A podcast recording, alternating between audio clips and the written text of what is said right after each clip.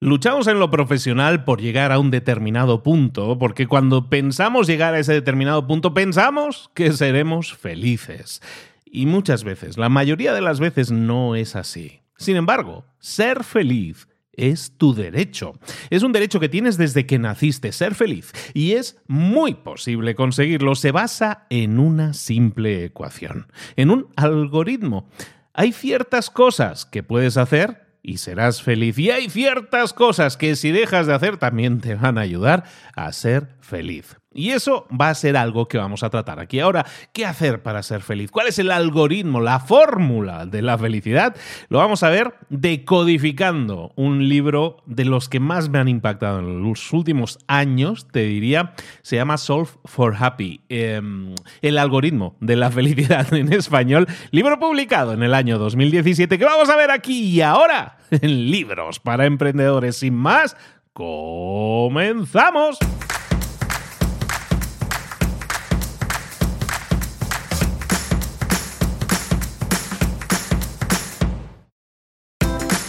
Bienvenidos al podcast Libros para Emprendedores. Para alcanzar el éxito en cualquier negocio que quieras emprender, debes formarte, debes estudiar, aprender para emprender. Y para ello, no hay nada mejor que un libro. En el podcast Libros para Emprendedores te ayudamos de tres maneras. Primero, seleccionando los mejores libros del mercado para ayudarte a emprender, a mejorar en tu emprendimiento. Segundo, te ofrecemos gratis un resumen de los puntos más valiosos explicados en cada libro. Y tercero, te damos finalmente pasos a seguir para poner en práctica todas esas lecciones aprendidas y así poder acortar tu camino hacia el éxito ya sea marketing, ventas, liderazgo, emprendimientos, mentalización, eh, vamos a analizar lo mejor de lo mejor, de los mejores libros del mercado y te lo vamos a dar todo bien masticadito y listo para ser aplicado. Soy Luis Ramos, empresario y emprendedor, y voy a acompañarte, si me lo permites, en este camino. Sin más, comenzamos. Bienvenidos un día más a Libros para Emprendedores. Aquí estamos de nuevo, listos, dispuestos a acompañarte eh, junto con un libro. Vamos acompañaditos de la mano de este libro que nos va a llevar durante este ratito que pasemos juntos a entender, a decodificar un poco más qué es eso de la felicidad, cómo alcanzarla, qué cosas nos acercan a la felicidad y qué cosas nos alejan de la felicidad. Hoy vamos a hablar de un libro que se llama Soul for Happy, publicado en el año 2017, escrito por un señor que se llama Mo Que es un señor que tiene una historia fantástica, una historia que te voy a compartir porque creo que incluso a mí me emocionó cuando, lo, cuando la descubrí. Eh, eh, fue jefe, fue Chief Business Officer de una, de una empresilla que se llama Google X, Google X. Básicamente es uno de los señores probablemente más inteligentes del planeta. Y, ser jefe de Google X es básicamente ser jefe de los genios más geniudos que puedas encontrarte en el planeta, porque Google X es donde desarrollan todos los nuevos proyectos que están relacionados, que, que, se crean bajo el paraguas de Google o de Alphabet, en este caso de la empresa. Dentro de Google X es donde se estaba desarrollando proyectos, yo qué sé, desde donde salieron Google Maps, por ejemplo, o donde están, están fabricando estos coches que, se conducen solos. Este señor que fue director, fue jefe de negocio del área de negocio de Google X, ya no está ahí, ahora se dedica a escribir y a hablar de felicidad. Y es que tiene una historia... Una historia muy interesante. Mira, te la voy a explicar muy rápidamente porque yo creo que la mayoría eh, nos podemos identificar por lo menos con alguna parte de esa historia. Estamos hablando de un señor egipcio de Egipto que a los 25 años no tenía nada, se crió en Egipto, creció en Egipto, eh, no era alguien especialmente rico para nada, era una persona modesta. Con 25 años empieza a trabajar en grandes empresas, es fichado por grandes empresas. Y a los 29 años tenía de todo. Tenía el gran coche, tenía la gran casa, tenía familia, había alcanzado el hito, ¿no? E-, ese punto al que queremos llegar, ese punto soñado de he triunfado en la vida. Entre comillas, tengo éxito. Y él mismo lo dice, y lo dice en entrevistas que te recomiendo que busques. Eh, él habla de que con 29 años, cuando en teoría tenía que ser feliz y tenerlo, al tenerlo todo, era, estaba clínicamente deprimido, estaba en depresión. ¿Y por qué sucedía eso? Empezó a preguntarse. Y esa, esa búsqueda de respuestas sobre qué es estar feliz, cómo conseguir la felicidad, le llevó a, decodificar muchísima información. Tiene acceso a muchísimas personas potentísimas a nivel mundial. Y empezó a trabajar en la búsqueda de, de decodificar cómo se podía alcanzar la felicidad. Porque él, que en teoría lo había alcanzado todo, no era feliz. Eso viene acompañado de una historia muy emocional.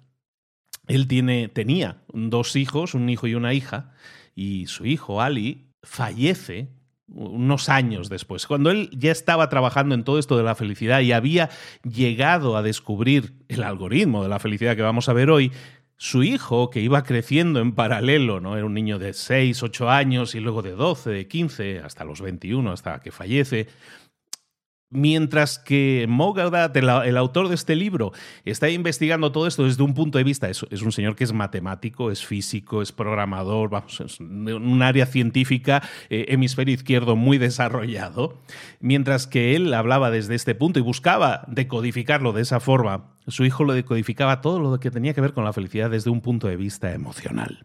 ¿Qué sucede? Que él llega a la solución de lo que vamos a ver hoy, ¿no? ¿Qué hacer, qué no hacer, qué nos puede llevar a, la felicidad? Y esto lo hace en compañía de su hijo.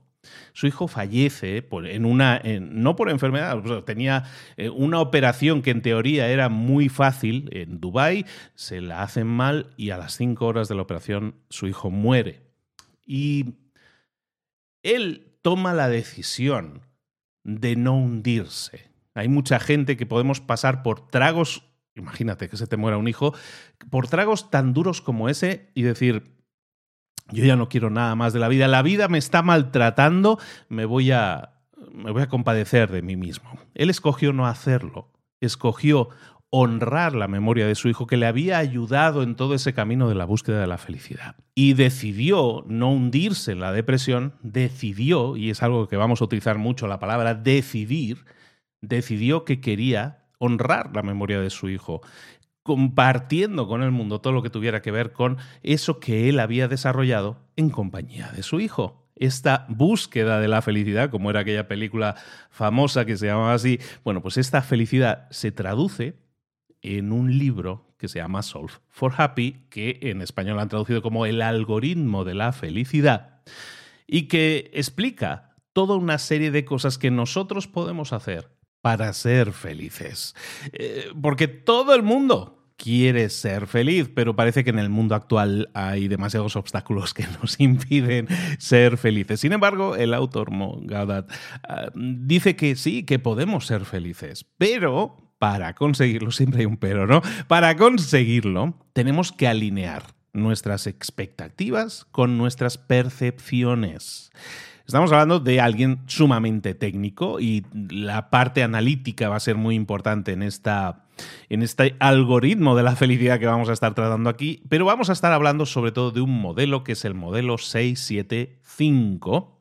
Y ese modelo 675 básicamente tiene que ver con seis eh, errores o ideas preconcebidas que tenemos y que tenemos que quitar de nuestra mente, seis ideas preconcebidas, siete debilidades que nos impiden ser felices, debilidades en nuestra personalidad, y cinco pilares sobre los que construir esa alegría, esa felicidad. Y eso es lo que vamos a estar tratando. Vamos a entender que la felicidad es alcanzable. De hecho, la felicidad, según él defiende en el libro, la, la felicidad es nuestro estado por defecto. Cuando nosotros nacemos, somos felices. Somos, si tenemos nuestras necesidades cubiertas, fundamentalmente somos felices. Si yo soy un bebé, normalmente somos felices de forma natural. Mientras pueda comer, mientras pueda dormir, mis necesidades están cubiertas, yo soy un ser humano feliz. Ese es nuestro estado natural.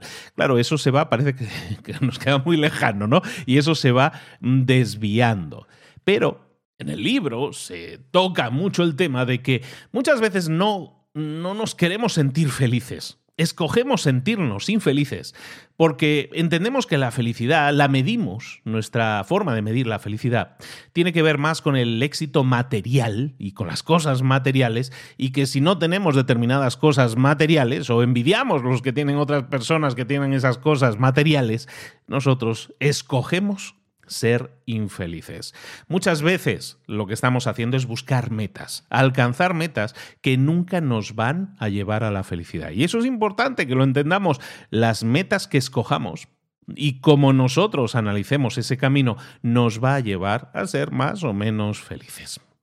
Hablábamos de que hay un algoritmo de la felicidad, es el título del libro, o una fórmula de la felicidad, como hablan de ella en el libro. Este algoritmo de la felicidad, esta ecuación de la felicidad, es muy sencilla. Se basa en lo siguiente, esta es la ecuación. ¿eh? La felicidad es mayor o igual que nuestra percepción de los eh, eventos de nuestra vida menos nuestras expectativas sobre los eventos de nuestras vidas. Repito, nuestra felicidad es mayor o igual a la percepción de los eventos menos la expectativa que nosotros tenemos de esos eventos.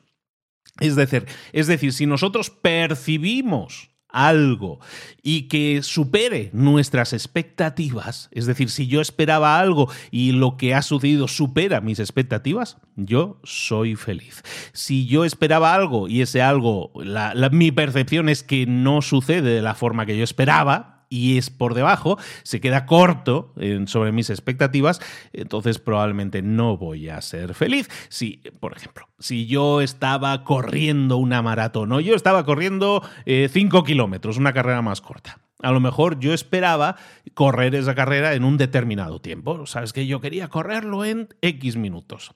Si esa era mi expectativa, pero luego mi percepción es que yo no he corrido tan rápido, entonces yo no voy a ser feliz. En cambio, si yo cumplo ese tiempo que yo, yo estaba esperando, era mi expectativa, entonces yo voy a ser feliz. En definitiva, estamos hablando de que nuestra percepción y nuestras expectativas están ahí solapándose y si nuestra percepción de lo que está sucediendo, porque las cosas suceden y nosotros las percibimos de una determinada manera, hemos hablado ya anteriormente de eso, de que muchas veces suceden cosas y cómo nosotros lo percibimos o escogemos percibir las cosas, puede ser positivo o negativo. Un evento para una persona puede ser algo extremadamente positivo y para otra extremadamente negativo, aunque el evento sea el mismo.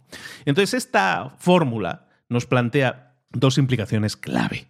Esas implicaciones, la primera es que para ser feliz tenemos que ajustar nuestras percepciones y nuestras expectativas siempre para que las percepciones sean mayores. Es decir, lo que nosotros percibimos que está sucediendo sea siempre mayor de lo que esperábamos. Lo segundo que implica esto es que los eventos en nuestra vida no afectan nuestra felicidad. Lo que sucede no afecta nuestra felicidad y eso es muy importante que lo entendamos.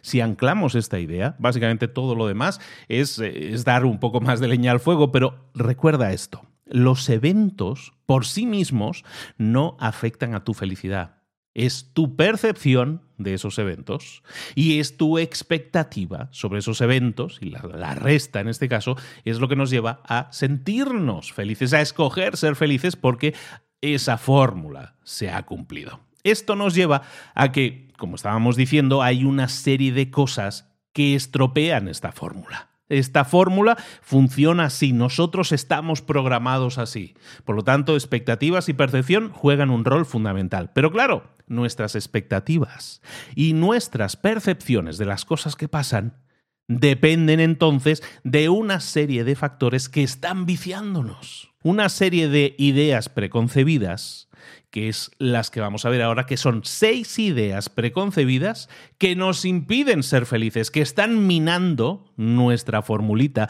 que no están dejándonos que esta formulita funcione como debería funcionar. La idea preconcebida número uno que deberíamos eliminar es que nuestra voz interior somos nosotros mismos.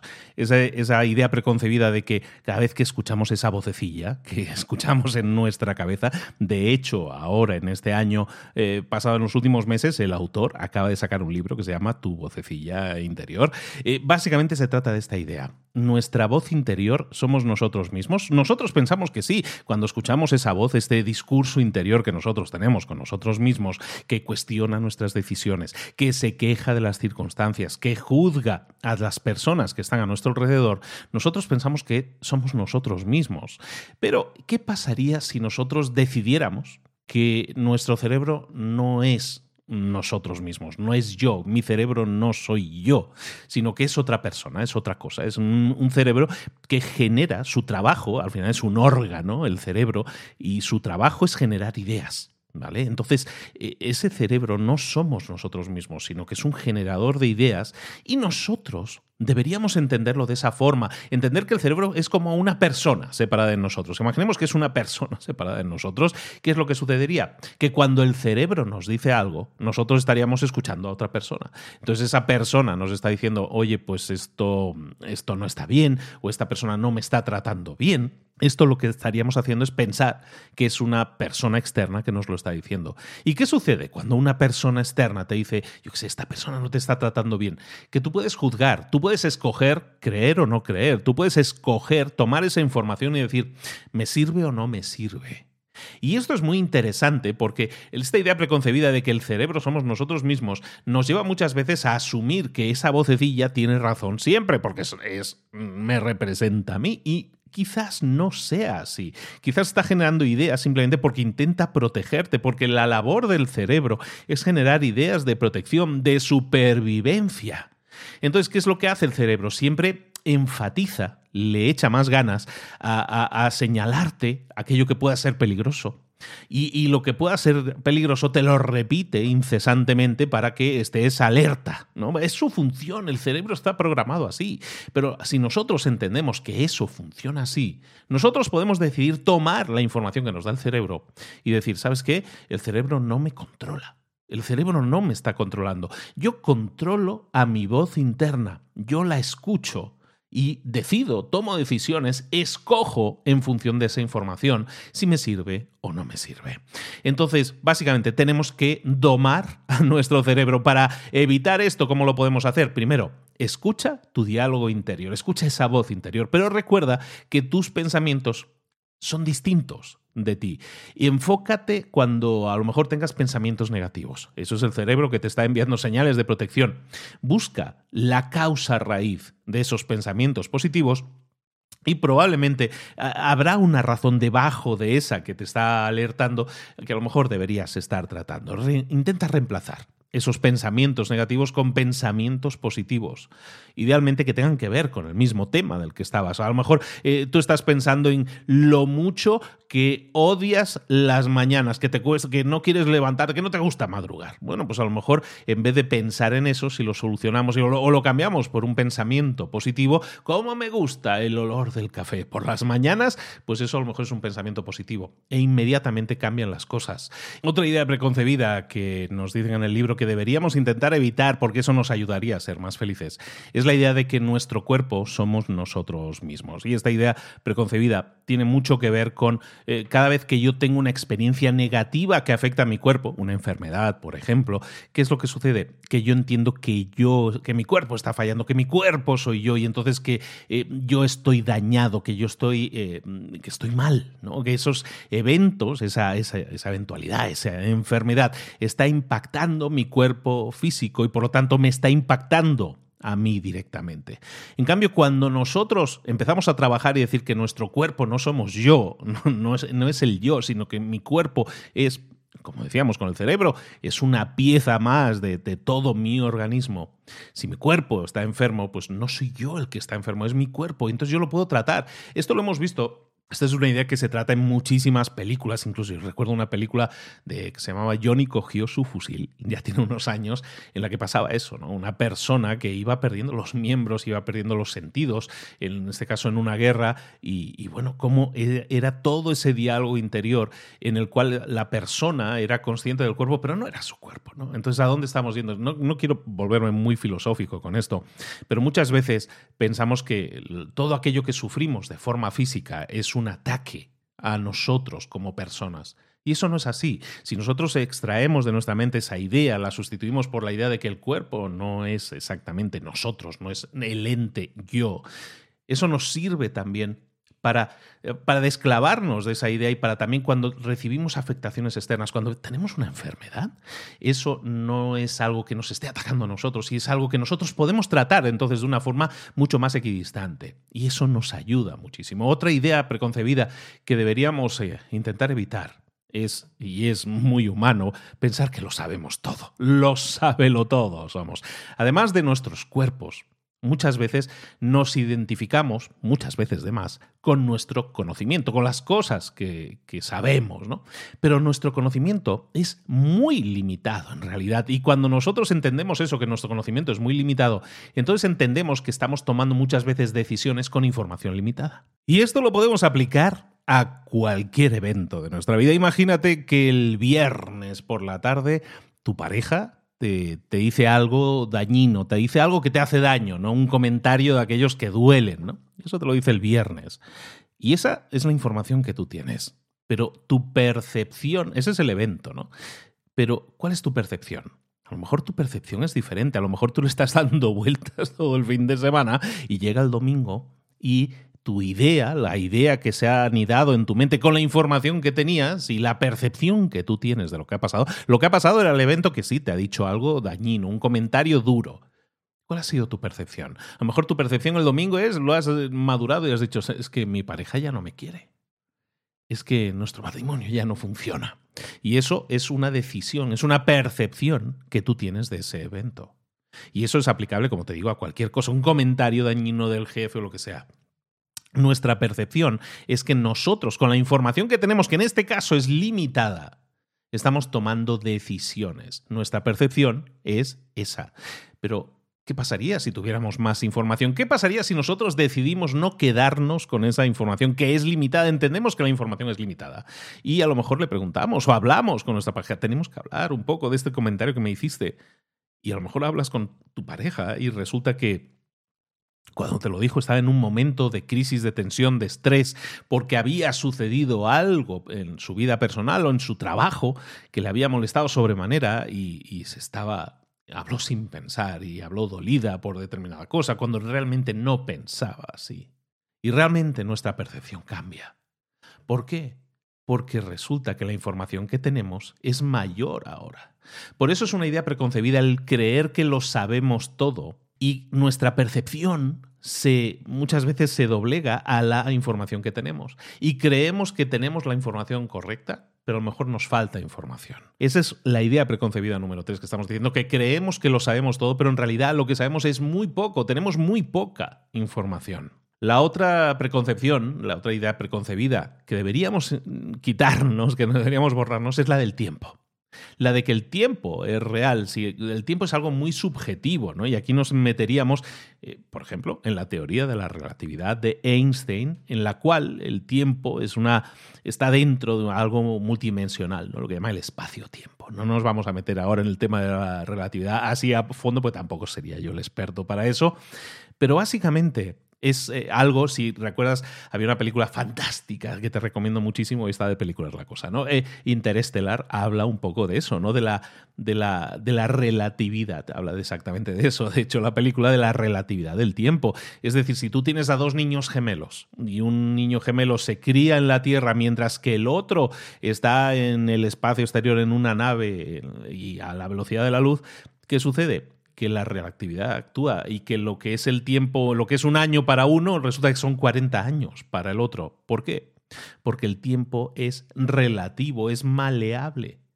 Eso es algo que nosotros tenemos como una preconcepción. El tiempo muchas veces nosotros lo asociamos a una aguja que se mueve a una determinada velocidad y eso nos permite medir los movimientos de esa aguja y eso lo identificamos como el tiempo. Pero el tiempo en realidad es relativo. Cuando nosotros entendemos que el tiempo es esta ilusión relativa, es parte del tema de la relatividad, es la teoría de la relatividad tal cual, es cuando nosotros nos damos cuenta de que muchas veces nuestras expectativas, si están basadas en el tiempo, son erróneas. Hay gente que, eh, que se embebe, eh, disfruta tanto de una tarea que, que dice, es que no me he dado cuenta y se me ha pasado toda la tarde. ¿Por qué? Porque lo estaba disfrutando mucho.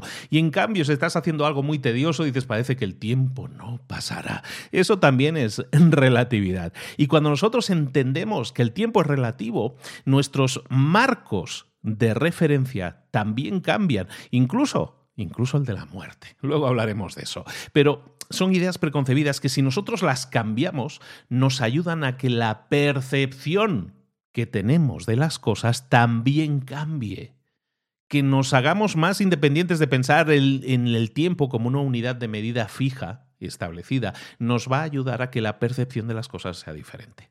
Y recordemos, la fórmula de la felicidad se basa en la percepción y en las expectativas. Por eso si nuestra percepción está dañada eh, o no es exacta o no utilizamos las reglas adecuadas, pues nuestra percepción va a ser muchas veces frustrante. No estamos percibiendo realmente las cosas que nos gustaría percibir porque tenemos una expectativa diferente. Otra idea preconcebida que tenemos, la quinta, es que tenemos control sobre nuestras vidas o buscamos tener el máximo control sobre nuestras vidas. Y eso no es así, lo sabemos, lo acabamos de vivir, lo acabamos de vivir con la pandemia, ¿no? Lo acabamos de vivir con mucho, con, yo qué sé, cualquier drama que, que tenga que ver con, yo qué sé, un huracán, un terremoto, todo este tipo de cosas nos demuestran cada día que tenemos muy poco control sobre nuestras vidas.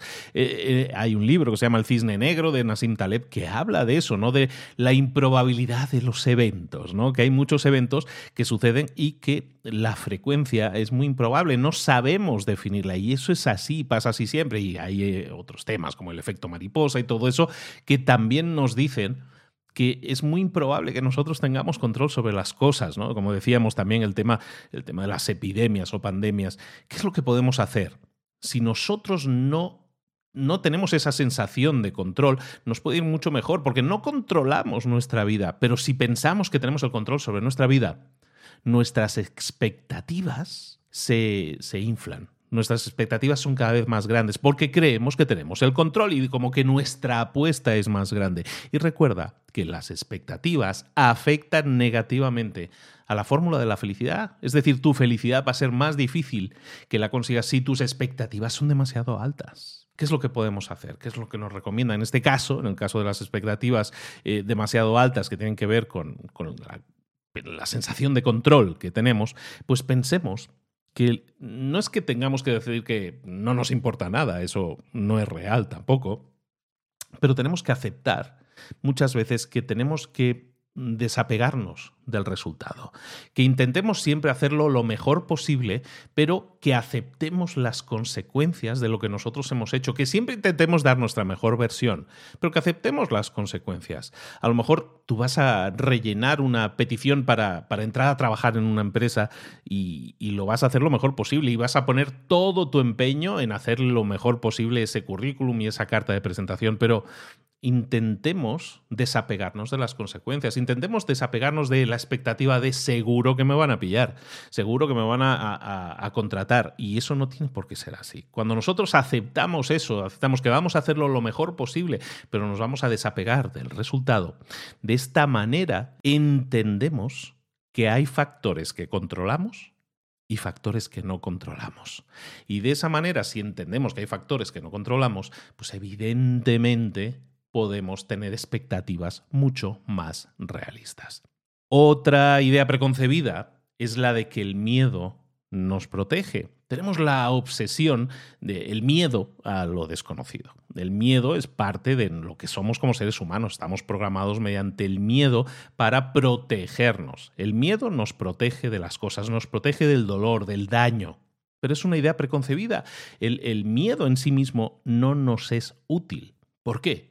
Porque nos va a dejar paralizados, porque no nos va a permitir accionar de la forma adecuada. Y en este caso, nuestra, eh, nuestra, percepción se va a ver alterada y nuestra percepción alterada destruye la fórmula de la felicidad, no nos permite ser felices. Por lo tanto, tenemos que entender que tenemos miedos porque estamos programados así y hay miedos que a veces son muy profundos, pero tenemos que entender muchas veces que cuando sentimos miedo a algo, a lo mejor es que eso es una señal de un miedo más profundo que deberíamos estar tratando. ¿Por qué? Porque es un mecanismo de defensa. A lo mejor alguien dice, es que yo tengo miedo a las entrevistas de trabajo. O a lo mejor yo tengo miedo a las citas a ciegas. tengo miedo, ¿por qué? Pues a lo mejor no es que tenga miedo al trabajo, las citas a ciegas, o tengo miedo a subir a un avión, a lo mejor en este caso de las citas o de las entrevistas, a lo mejor lo que yo tengo es miedo al rechazo. Y entonces lo que hago es enmascarar ese miedo al rechazo con una serie de capas, ¿no? Como el miedo a tener citas a ciegas. Nos ponemos en, en modos en los que podamos explicar algo sin revelar nuestros miedos reales. Y eso normalmente significa que no los estamos tratando, sino que los estamos encubriendo. Es importante que cada vez que nosotros sintamos miedo, empecemos a hacernos preguntas. El miedo es una señal que no nos ayuda, es una señal que, crea una imagen en nuestra cabeza de cómo nosotros percibimos las cosas. Siempre las vamos a percibir con el cristal del miedo. Una de las grandes enseñanzas de este libro es el de las preguntas que debemos hacernos cuando nosotros nos enfrentemos con un evento. Un evento que a lo mejor es desagradable. Tenemos que hacernos una serie de preguntas. Y esa pregunta, en el caso del miedo, para intentar tratar ese miedo, podría ser, la primera pregunta podría ser, ¿qué es lo peor que pudiera pasar? Cuando nosotros nos hacemos esa pregunta, eso nos lleva a reconocer aquello a lo que más tenemos miedo. ¿qué es lo peor que podría pasarme? ¿Qué es el, escenario peor posible? ¿no? Segunda pregunta que yo pudiera hacerme es, ¿a quién le importa si eso sucede? Cuando nosotros nos hacemos esa pregunta, nosotros no, no estamos pensando solamente en el escenario posible, en el peor escenario posible, sino también en entender que eso no es el fin del mundo. Pregúntate después si aún así tienes miedo, ¿es probable que esto llegue a suceder? Cuando tú te haces ese tipo de preguntas, también estás volviendo a visualizar ese escenario, el peor escenario posible, y viendo a lo mejor su potencial de que eso suceda, y a lo mejor es muy lejano que eso suceda, o es un 50%, ya no es, ya no es el 100%. Siguiente pregunta que podrías hacerte si tienes miedo a una situación es, ¿cómo puedo prevenir que eso tan malo suceda? ¿no? Esa imagen del peor escenario posible, ¿cómo puedo impedir que eso suceda? Cuando tú haces ese tipo de preguntas, lo que estás haciendo es visualizar una solución preventiva. Estás viendo una serie de pasos que podrías llevar a cabo para evitar que el peor escenario posible sea realidad. A lo mejor otra pregunta que podrías hacerte es, ¿podría recuperarme si lo peor sucediera? Cuando haces esa pregunta, básicamente estás visualizando el en caso de que eso, lo peor posible, el peor caso posible, sucediera, estás visualizándote como que podrías salir de esa. Y eso te da esperanza y eso elimina o reduce los miedos. Otra pregunta que podrías hacerte cuando sientas miedo es, ¿qué pasa si no enfrento mis miedos? Cuando haces esa pregunta, lo que estás revelándote a ti mismo, a ti misma, es que no hacer nada muchas veces es peor que enfrentar tus miedos. Y la última pregunta, si aún así tienes miedo, ¿cómo generarlo? ¿Cómo gestionarlo?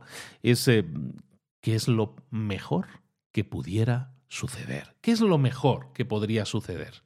Haciendo esta pregunta estás enfatizando, estás, estás metiéndole leña al fuego de lo positivo, a los beneficios de llevar a cabo una acción.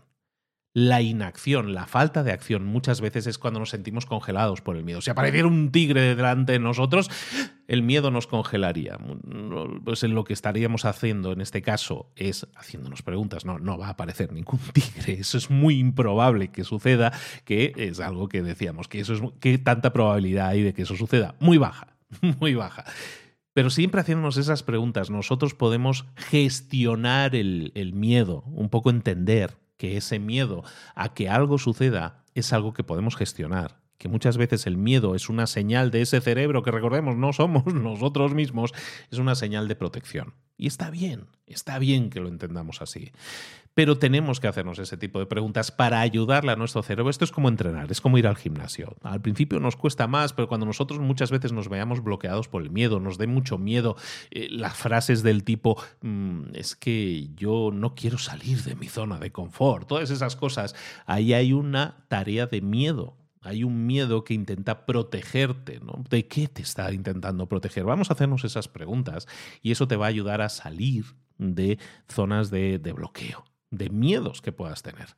Hay una, otra serie hay una otra serie de cosas que nosotros tenemos que tratar. Hemos estado viendo ideas preconcebidas, que son estas seis, pero también hay siete, el, el 675 estábamos viendo, ¿no? El método 675. Hemos visto las seis ideas preconcebidas. Vamos a ver ahora siete debilidades que no nos ayudan, que hacen que nuestra percepción esté dañada. Recordemos la fórmula de la felicidad. La felicidad, nuestra felicidad, es mayor o igual a nuestra percepción de lo que está sucediendo menos nuestra expectativa de lo que está sucediendo. Pero claro, muchas veces nuestras expectativas también están manchadas por nuestras propias debilidades, por cosas que nosotros deberíamos tratar. Y si las tratáramos, nos, ayuda a tener, nos ayudaría a tener una percepción mucho mejor y una expectativa también mucho mejor, lo cual nos llevaría a ser más felices. Mm, no nos perdemos, ¿vale? Vamos ahora con siete debilidades. Vamos a ir muy rápido. La primera debilidad, los filtros. Eh, nuestra primera debilidad, los filtros, depende mucho de la cantidad de información a la que estamos siendo sometidos. En cualquier momento, hoy en día, estamos inundados con estímulos, mm, sabores, sonidos, olores, eh, música, imágenes, vídeos, TikToks, todo eso es información muchas veces irrelevante que no nos ayuda a tomar decisiones. Entonces, ¿qué hace nuestro cerebro? Es un filtro. Nuestro cerebro está filtrando y dejando fuera solo aquello, solo se queda con aquello que realmente pueda procesar como información relevante. Pero recordemos, nuestro cerebro se está, está, educado, está entrenado para la supervivencia.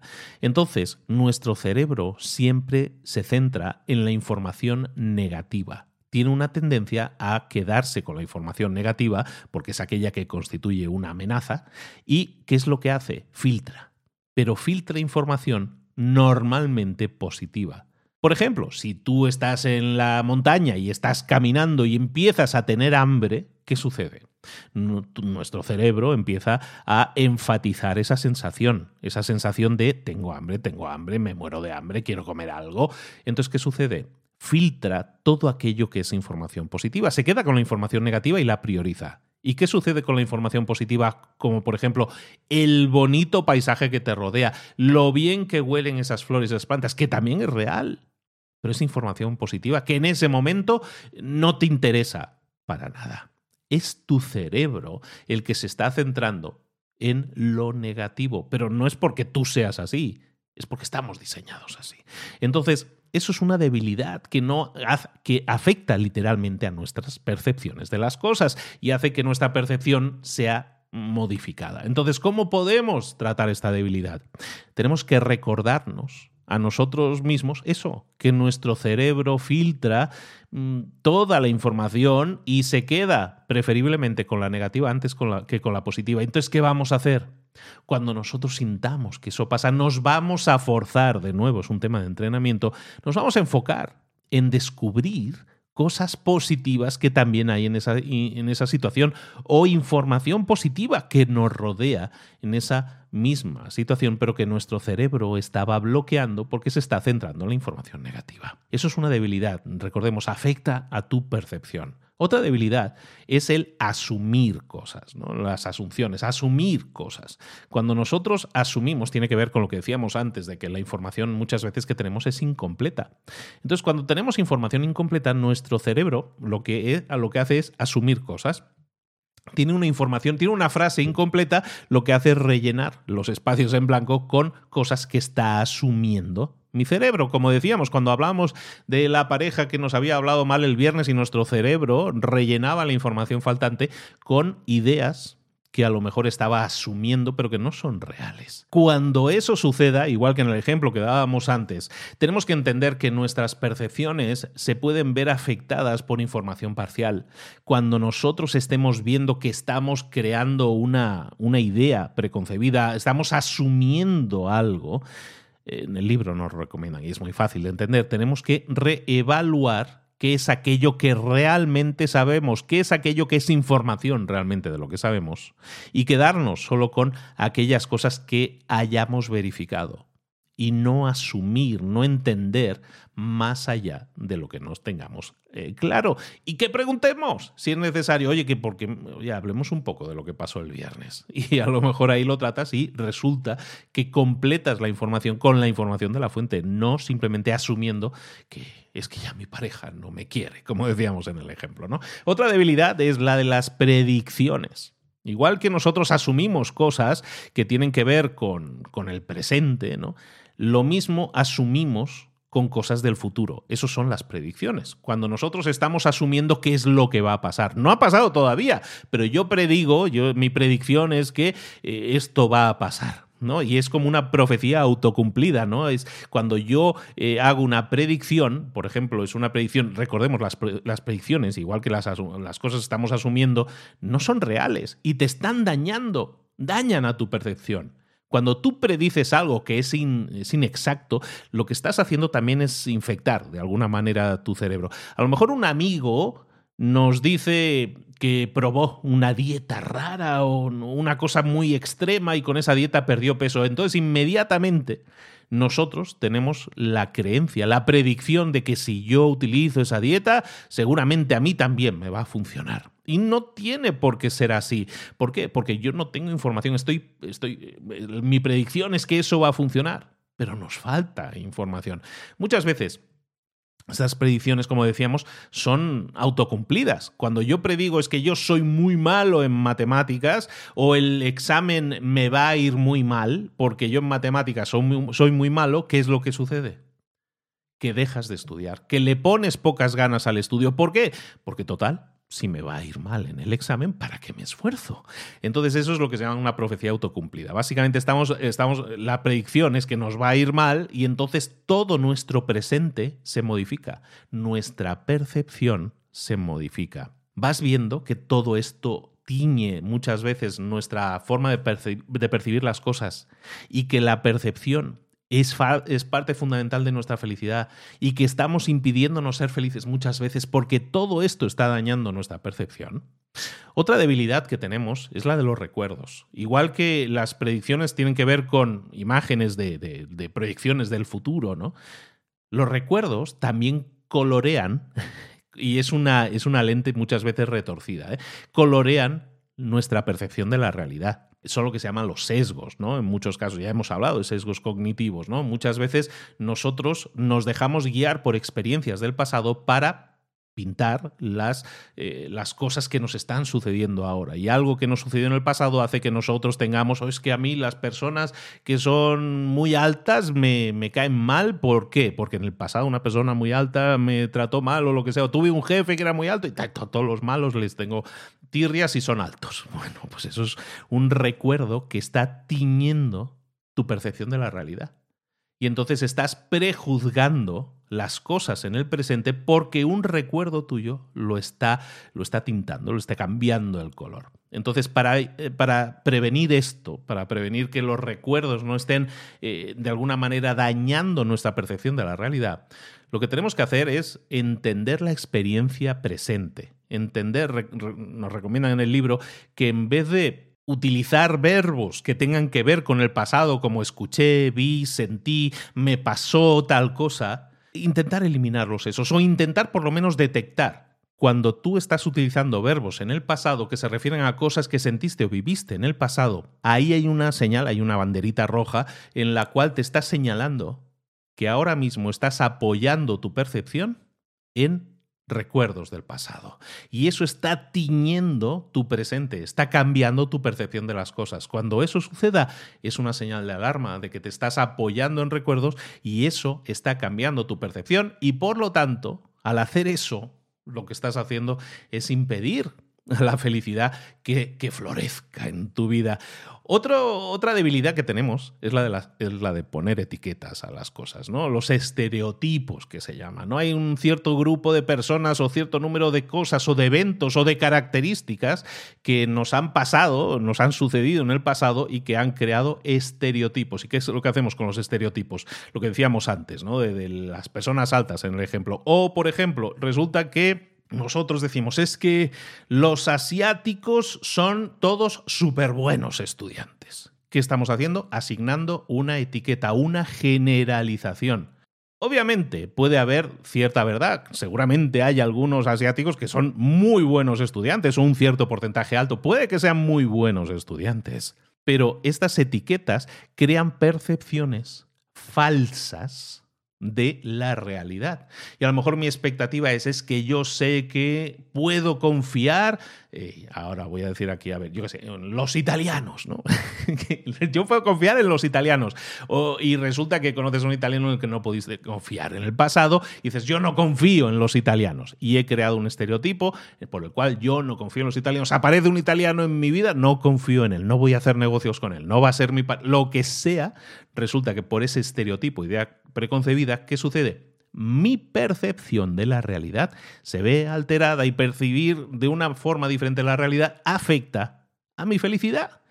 Todo esto que estamos detectando son cosas que están en nuestra vida, están en tu vida probablemente. Cuando eres consciente de ellas, entonces puedes tratarlas como lo que son, como estereotipos, como recuerdos, como etiquetas, como cosas que están afectando tu percepción y que deberíamos, deberíamos intentar eliminar de la ecuación para que nos ayude a ser feliz. Cuando nuestra percepción es mucho más real y no está tintada por todas estas cosas, la capacidad que vamos a tener de ser felices aumenta. La fórmula nos va a beneficiar. Otra debilidad, vamos con, con un par más, son las emociones. La emoción es una debilidad que, evidentemente tinta todo lo que nosotros pensamos de las situaciones. Una situación sucede y nuestras emociones nos llevan a, a que tengamos una percepción diferente de las cosas dependiendo de la emoción que nosotros sintamos en ese momento. Las emociones nos impiden tomar buenas decisiones. Entonces, siempre que nosotros encontremos razones para justificar una decisión, por ejemplo, imagina que te ofrecen un nuevo trabajo y ese trabajo te va a pagar muy bien y te ofrece eh, mucha movilidad, pero a lo mejor resulta que no quieres aceptarlo resulta que tienes miedo al cambio y, lo que vas a hacer es rechazar esa oferta, aunque parecía muy buena, pero a lo mejor no lo vas a hacer y justificas esta decisión diciendo que es que no me cayeron bien las personas que vi allí. ¿Qué está sucediendo ahí? Que estás tintando con tus emociones una decisión que no quieres tomar. A lo mejor es que hay un miedo debajo de eso. A lo mejor es que hay un miedo a no estar a la altura. Tu percepción está siendo modificada por tus emociones. Cuando nosotros detectemos eso, que es una debilidad, lo que tenemos que hacer es entender como decíamos antes, que nuestro cerebro no somos nosotros. Escuchar ese diálogo interno que nosotros tenemos y que está influenciado por las emociones y cada vez que yo mm, mencione frases o mi voz interior mencione frases como es que me asusta, me da miedo, es que no me gusta, es que odio tal cosa, esas son palabras de emoción. Eso indica que hay emociones ahora mismo en esa ecuación. Entonces, eso está nublando tu juicio, tu percepción, tus decisiones van a ser más difíciles. ¿Por qué? Porque hay emociones de por medio. Reconoce en ti cuando existan esas emociones, y evidentemente siempre las vamos a tener, pero cuando nosotros tomemos decisiones, recordemos que nuestra percepción se ve nublada por ellas. Entonces vamos a intentar detectarlas, como digo, esto es un entrenamiento en el cual nosotros podemos detectar esas palabras que reflejan emociones y cuando eso suceda, detectarlo y ser consciente de ellas.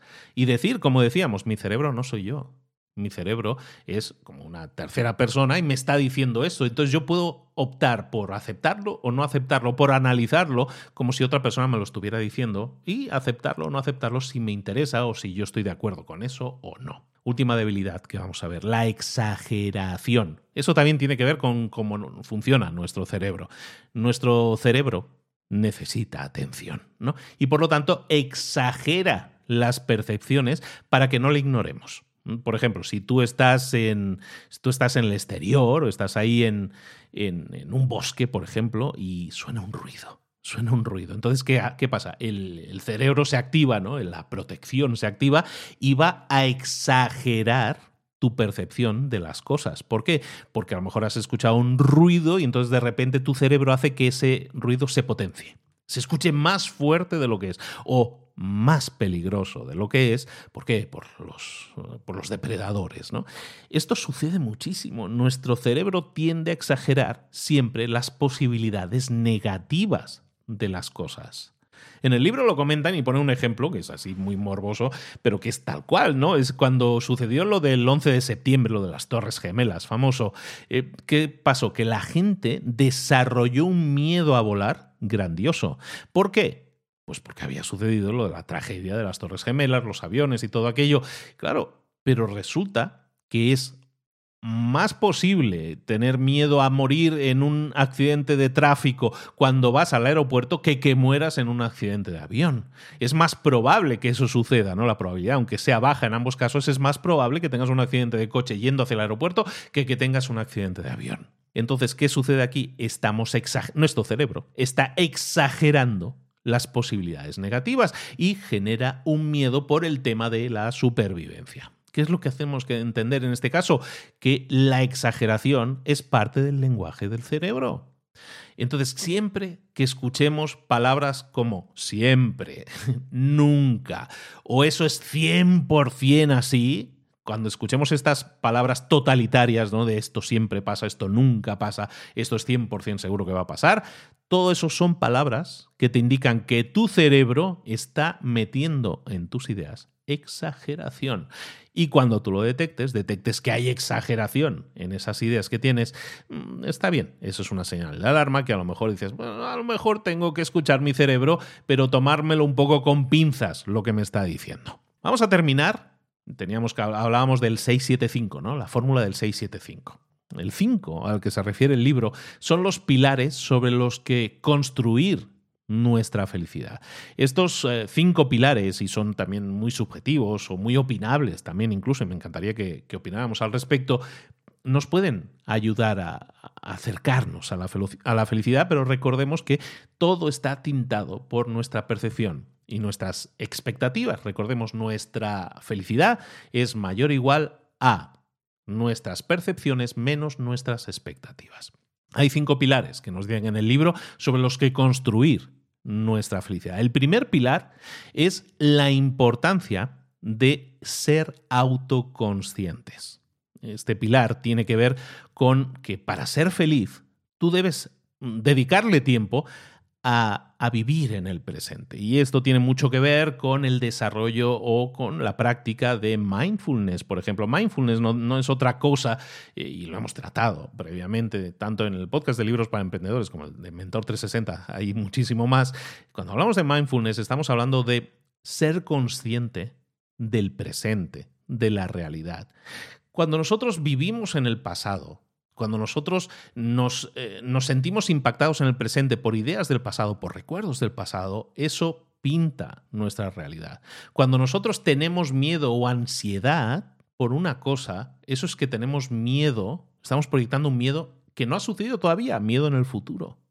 Si nosotros somos conscientes del presente, de que vivimos en el presente y entendemos que, claro que los recuerdos nos pueden afectar, pero yo escojo que no me afecten cuando entendemos también que la ansiedad son eh, proyecciones de cosas que pueden pasar en el futuro, pero que todavía no han sucedido, las puedo gestionar. Hablábamos antes de esas preguntas que yo me puedo hacer, qué es lo peor que puede pasar, todo aquello que decíamos.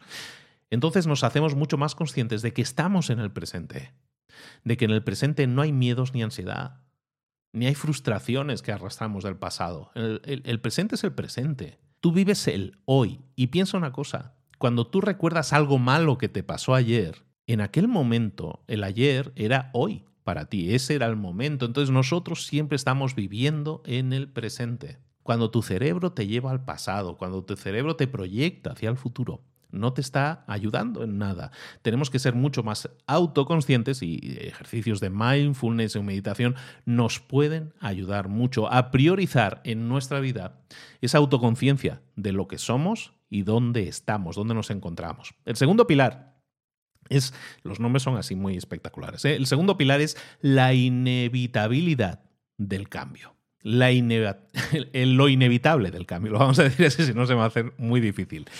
Básicamente es que la sensación que tenemos de control sobre nuestras vidas, lo comentábamos antes, eh, es una ilusión. El cambio es constante en nuestra vida y es inexorable. No podemos, no podemos controlar el cambio.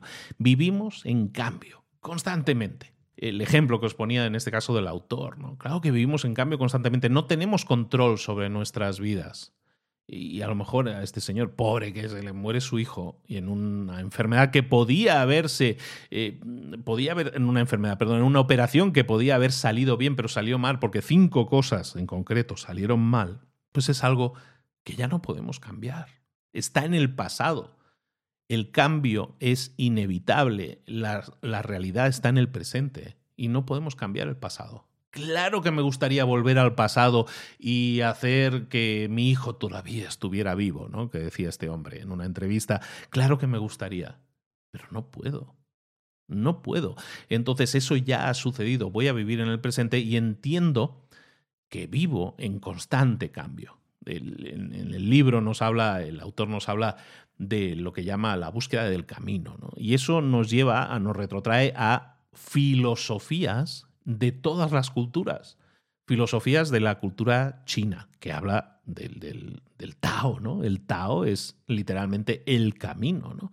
Pero el camino sucede también, o en el Islam también aparece el camino, ¿no? El camino recto, ¿no? Y el, y el camino también aparece en el budismo, todas las religiones, que al final son filosofías de vida, eh, nos guían, nos guían para que nosotros sigamos un determinado camino. ¿no? Tenemos que entender lo que ese camino es un camino en el cual hay cambios constantes, en el cual la ilusión de control es total. No tenemos control sobre nuestra vida, pero tenemos que seguir ese camino y ese camino muchas veces es un camino de aceptación.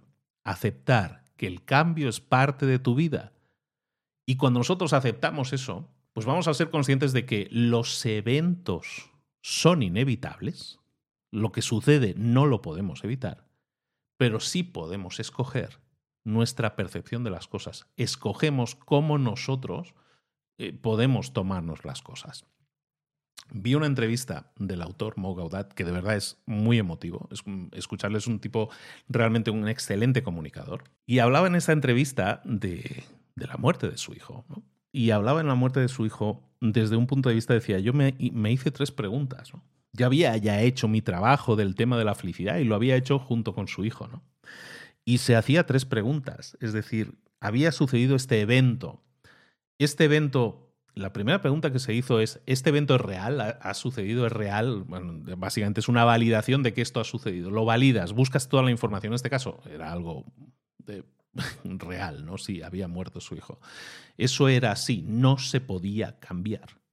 Algo que ya había sucedido, no lo puedo cambiar. La segunda pregunta es, ¿hay algo que pueda yo hacer para que para cambiar esa situación, para cambiar ese resultado?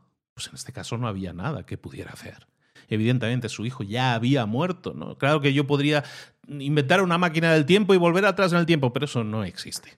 Entonces, Buscamos nuestra realidad, aceptar qué es lo que ha pasado, preguntarnos si eso que ha pasado es algo que yo pueda modificar, que yo pueda cambiar ese resultado. En este caso era no modificable, obviamente.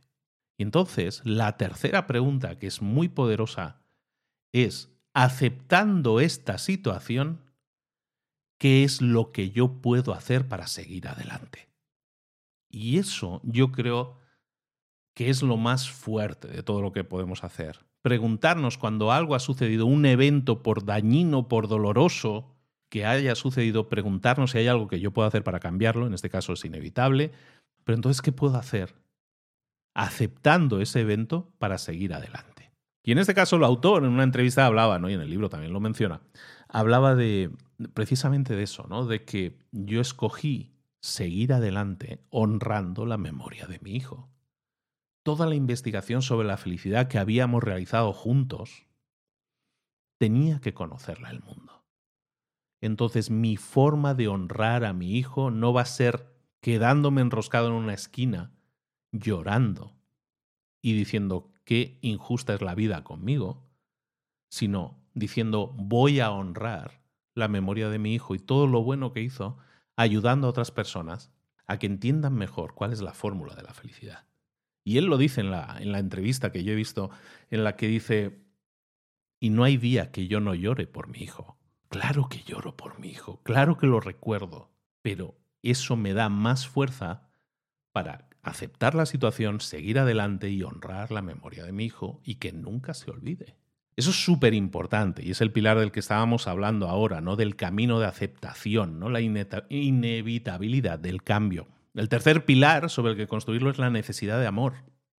Y el tercer pilar que nos guía en nuestra vida cuando nosotros busquemos la felicidad, la, la felicidad duradera, es la de amar incondicionalmente. Cada vez que tú amas incondicionalmente, amamos a nuestra pareja incondicionalmente, nos entregamos incondicionalmente, sin condiciones, en nuestra pareja, en nuestros hijos, en nuestra familia, en nuestros amigos. Entonces, ¿qué es lo que sucede? Generamos emociones, sí, pero son emociones de admiración, de respeto, son virtudes que ejemplifican lo que somos y cómo sentimos. Y eso se pega. Cuando tú eres generoso y amas incondicionalmente, pues la, la gente se da cuenta. Esas emociones se conectan con los demás. No buscamos una razón para amar, pero el pilar que nos va a hacer ser felices y ser personas completas es el amor. Y es importante que lo busquemos y que busquemos entregar amor de forma incondicional. Y amor no tiene que ser amor romántico, puede ser amor expresado de muchas formas, pero amor incondicional no sucede de forma inexplicable, siempre nosotros podemos escoger amar. Mucha gente no ama. Mucha gente escoge protegerse, es que no quiero que me dañen.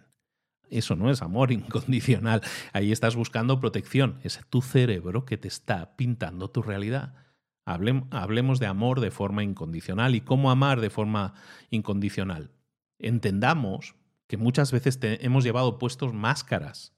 Otras personas también llevan máscaras puestas.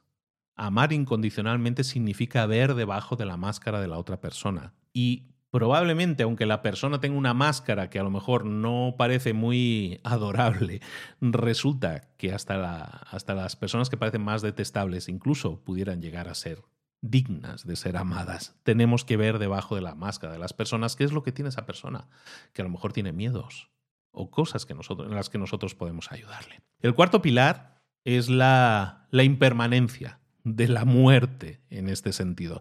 Pero si hablamos de la teoría de la relatividad que mencionábamos antes y de nuestra percepción del tiempo, que es, es una ilusión, la vida existe entonces fuera del tiempo. Si nosotros entendemos la vida como algo, como, perdón, el tiempo como algo relativo, entonces es que la vida existe fuera del tiempo. Y por lo tanto, cuando nosotros nacemos y cuando morimos, no es una fecha y hora en la que empezamos a vivir y en la que dejamos de vivir.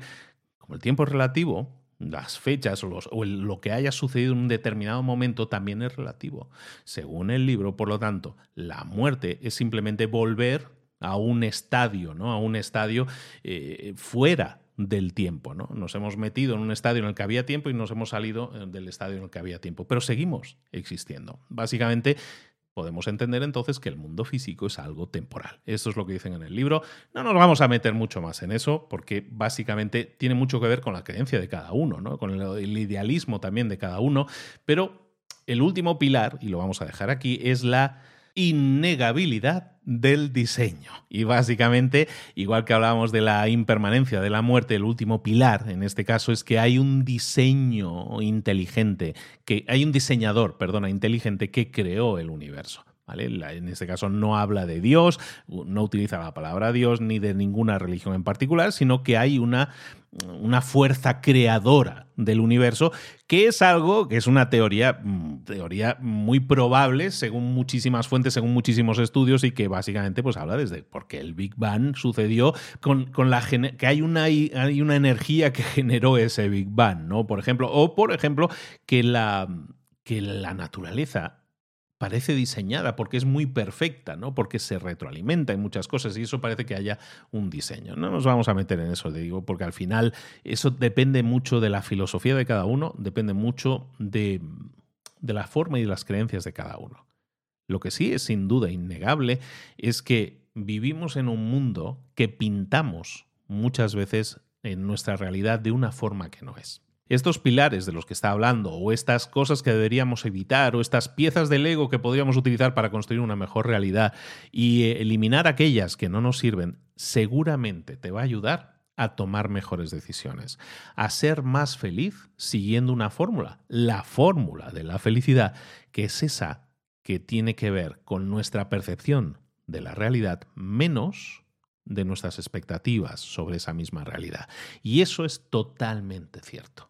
Muchas veces cuando nosotros tenemos expectativas demasiado altas y no se cumplen, nos frustramos, no somos felices. Muchas veces cuando nuestra percepción de la realidad es de que ha sucedido algo peor de lo que ha sucedido, también somos infelices. Cuando empezamos a entender que todo eso es nuestro cerebro que a lo mejor tiene una serie de sesgos, está asumiendo una serie de cosas que deberíamos eh, estar eliminando una serie de ideas preconcebidas, una, serie de debilidades que tenemos a la hora de pensar. Cuando somos conscientes de ellas, nuestro pensamiento mejora. Y si nuestro pensamiento mejora, nuestra percepción mejora, y si nuestra percepción mejora, nuestra capacidad para ser felices también va a mejorar.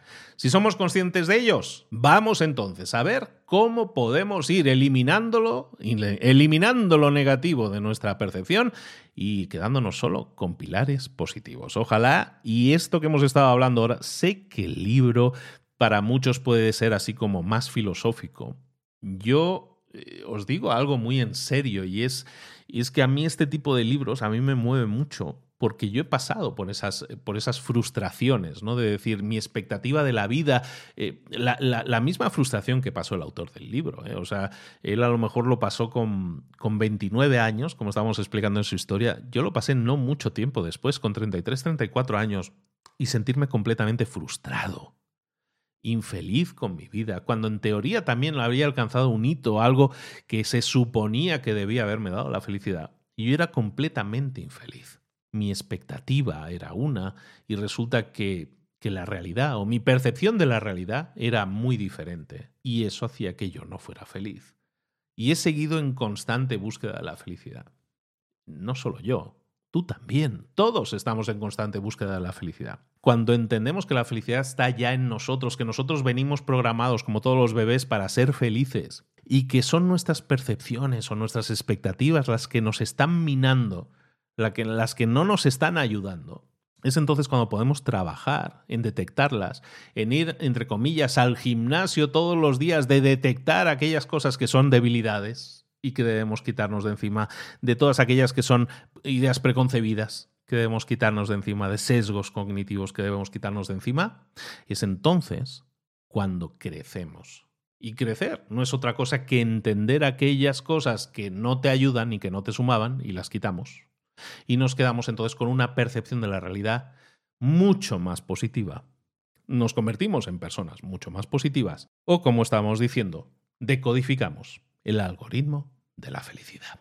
Lo vamos a dejar aquí. Muchísimas gracias por tu atención. Espero que te haya gustado mucho el libro, espero que te haya sumado, espero que te haya entretenido por lo menos y espero que te haya hecho pensar, por lo menos en situaciones o cosas que tú has vivido y y te veas reflejado o reflejada en alguna de ellas, me encantaría que nos lo hicieras llegar, que me lo comentaras. Yo feliz de recibir tu retroalimentación. Ojalá y te sume, ojalá y te sirva. Este libro creo que era el momento adecuado, no sé por qué, creo que era el momento adecuado de traerlo ahora. Estamos en medio de Semana Santa, de vacaciones, que es cuando te lo estoy grabando y espero que, que te sume. Y espero que te ayude a ser más feliz pero decodificando esta fórmula de la felicidad. Será porque el autor es ingeniero y yo soy ingeniero, será por lo que sea, que somos más matemáticos y pensamos de esa manera. A mí este libro me ha llegado mucho. Te invito a que si te mueve, hagas algo, cambies cosas, que generes más felicidad en tu vida, que cambies, que quites cosas, ideas preconcebidas para aplicarlo a tu vida y obtener cambios inmediatos. Como decimos, pasar a la acción. Es más, si esto te ha movido y te ha servido, eh, el, autor tiene una, una, iniciativa que es hacer llegar esta información a la mayor cantidad de gente posible para generar un impacto positivo en la sociedad.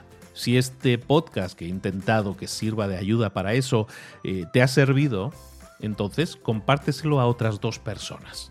Esto es como un esquema piramidal, pero, pero de buen rollo, ¿vale? regálale escuchar este podcast a dos personas más, a las que creas que les vendría bien reflexionar, escucharse, escucharse a sí mismas y escuchar el podcast.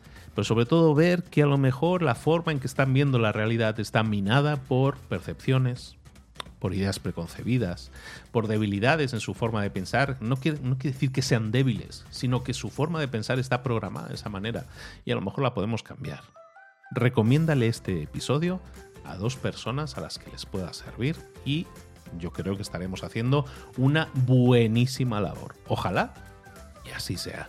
Soy Luis Ramos, esto es Libros para Emprendedores. Este es un libro más de los cientos que tenemos analizados para ti librosparaemprendedores.net o en cualquier plataforma en la que estés escuchando ahora mismo este episodio, pues ahí abajito tienes muchísimos más episodios. Y recuerda, si me dejas cinco estrellas en iTunes, en Evox, en, en Spotify, donde sea que nos estés escuchando, todo eso nos ayuda a que más gente descubra este contenido, que es de ayuda, que busca sumar a que muchas personas tengan un cambio en lo personal y en lo profesional. Ojalá y así sea. Ojalá me puedas dejar esas cinco estrellas. Te lo agradezco mucho. Besos y abrazos. Nos vemos en una próxima sesión muy pronto. Hasta luego.